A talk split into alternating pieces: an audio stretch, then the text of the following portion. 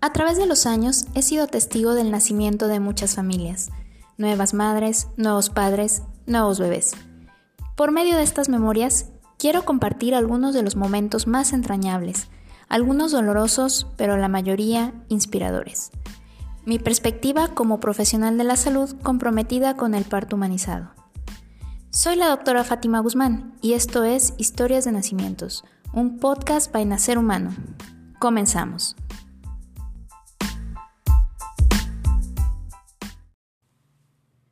Algunas mujeres pueden considerar innecesarias las consultas de control prenatal.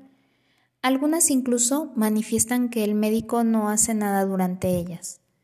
Se entiende perfectamente que una mujer sana que acude al médico pueda sentir que el doctor no hizo nada por ella para curarla, no realizó intervenciones reales y por tanto puede parecer que la visita fue una pérdida de tiempo, pero nada más alejado a la realidad. El concepto actual de medicina se enfoca demasiado en curar, perdiendo de vista lo más importante en cuestión de salud, la prevención.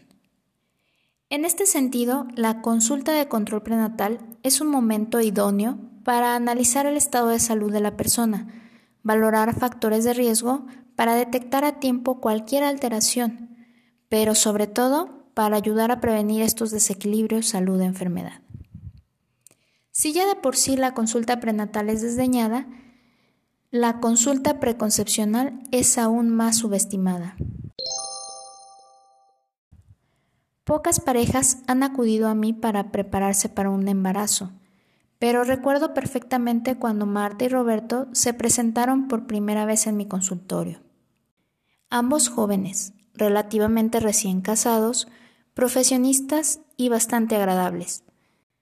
Marta buscaba una revisión ginecológica de rutina, enfocada en prepararse para un embarazo. Después del nacimiento y exploración física, pudimos constatar que todos sus exámenes y revisiones la ubicaban como una mujer sana.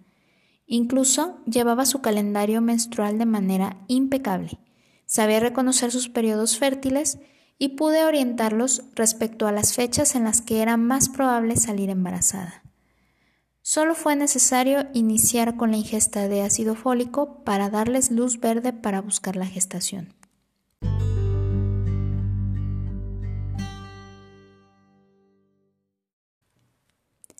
Unos meses después llegaron juntos, felices y emocionados. La prueba de embarazo era positiva. Escuchamos el corazón de su bebé por primera vez y tuve la oportunidad de vigilar el curso de su embarazo mes con mes resolviendo todas sus dudas de papás primerizos y cuidando la salud de ambos. Los primeros meses hubo náuseas, vómitos y poco apetito.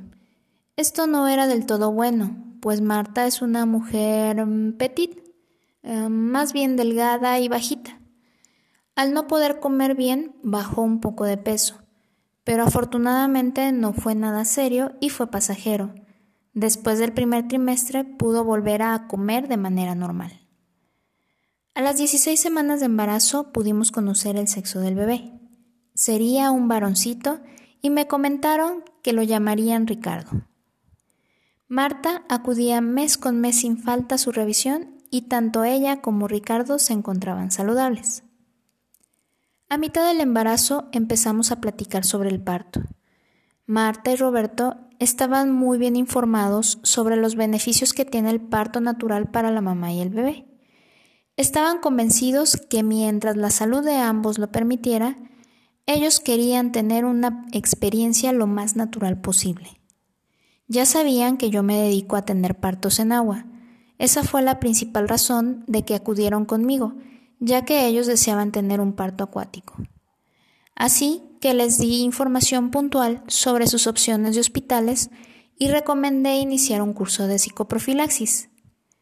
Pero ellos ya se habían adelantado, ya tenían identificado un centro perinatal en donde empezarían a tomar dicho curso unos meses más tarde, el mismo lugar en donde Marta ya se encontraba tomando clases de yoga prenatal. Los últimos meses Marta se veía muy tranquila con molestias normales del final del embarazo, pero bastantes leves y bien llevaderas. además de que psicológicamente ya estaba preparada para su parto en agua. Dentro de su plan de parto había contratado una dula, a Diana. También contrató a una fotógrafa profesional para conservar los recuerdos de esta experiencia que ella anticipaba como la mejor de su vida. Otro punto importante de su plan de parto era que ninguno de sus familiares directos sabían que sería un parto en agua. Platicando con ella, me explicó que su familia tenía un concepto muy tradicional sobre lo que el parto debe de ser. Un proceso en hospital, medicalizado y donde el médico siempre tiene la razón. El concepto de parto en agua al instante chocaría con sus creencias, y ella y Roberto no querían crear controversia en torno a sus decisiones, ni tampoco estaban dispuestos a dar explicaciones sobre sus motivos. Me contó también sobre su hermana, quien tenía un embarazo unas semanas más adelantado al de ella. En alguna ocasión sus ideas radicalmente opuestas sobre el nacimiento de sus bebés habían generado polémica en alguna cena familiar. Su hermana explicaba los motivos por los cuales su médico le programaría una cesárea, y Roberto los refutaba con los argumentos que aprendió durante el curso psicoprofiláctico, hasta que finalmente comprendió que no la haría cambiar de opinión. Y sí, la hermana de Marta tuvo una cesárea unas semanas antes del nacimiento de Ricardo.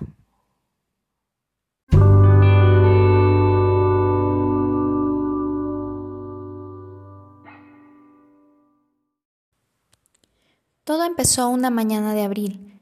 A las 5 a.m. recibí un mensaje en donde Marta me reportaba la salida de líquido clara a través de su vagina a las 2.30 de la mañana y una hora después empezaría con las primeras contracciones. Me refería que apenas duraban unos 20 segundos y eran leves.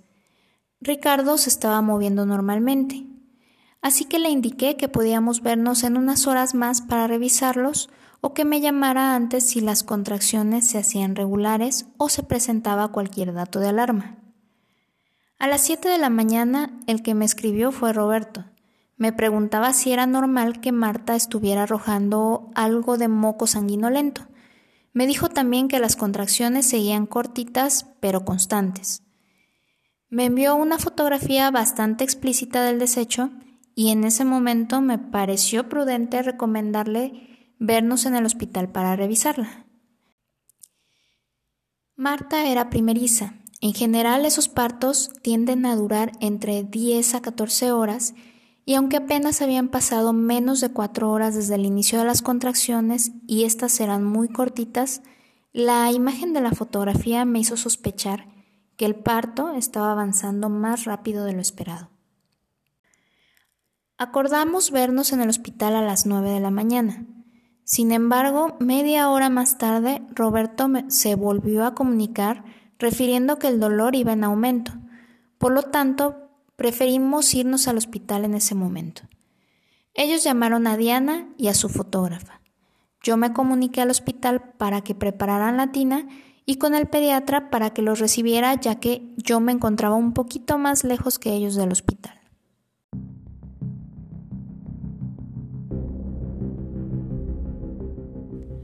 Marta y Roberto llegaron antes que yo.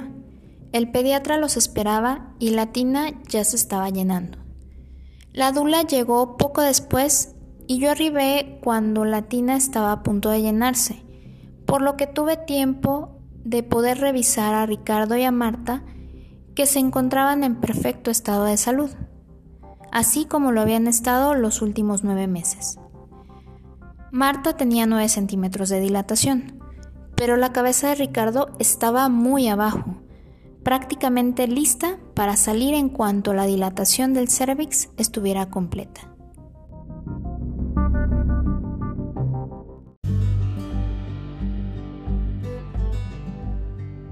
Marta y Roberto entraron a la tina. El rostro de ella se relajó de inmediato, ya que el agua caliente es un relajante natural y alivia el dolor. Las luces eran suaves, la dula acababa de poner algo de música y todos estábamos en silencio esperando pacientes el nacimiento.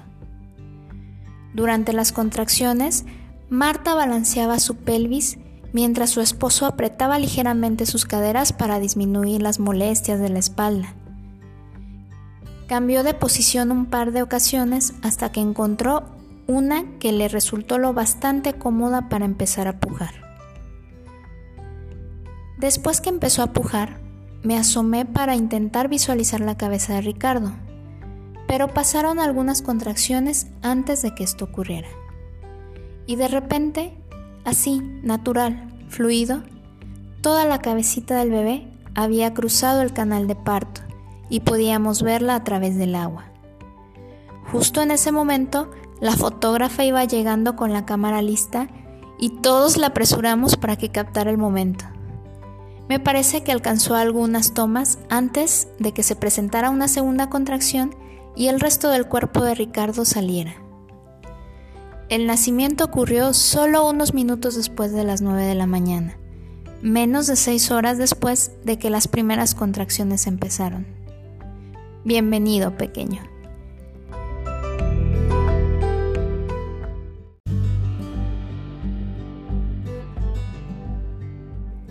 De inmediato lo coloqué en el pecho de su mamá, quien estaba inundada de oxitocina y envuelta en ese halo de felicidad que desprenden aquellas mujeres que han disfrutado de un parto maravilloso. Roberto también estaba extasiado. Los padres, que pueden ser testigos del nacimiento de sus hijos, experimentan un cambio profundo de su ser. Después de eso, todo adquiere significados más profundos y en general se despierta ese sentimiento de paternidad compartida con la madre. Roberto realizó el corte del cordón umbilical. Después de esto, la revisión de mamá y bebé fueron completamente satisfactorias. Los tres salieron juntos rumbo a su habitación para su vigilancia y recuperación.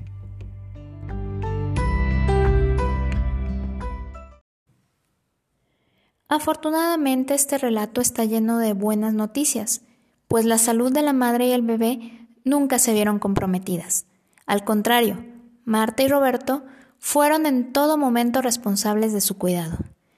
Desde la consulta preconcepcional, el cumplimiento puntual de sus citas, el seguimiento de los estudios de laboratorio, su alimentación adecuada, la práctica de yoga prenatal, la preparación para el parto entre otros muchos de sus esfuerzos que sin duda marcaron la diferencia para que Marta pudiera disfrutar del nacimiento de su bebé. Un hermoso parto en agua del que toda su familia se sorprendió cuando vieron las fotos.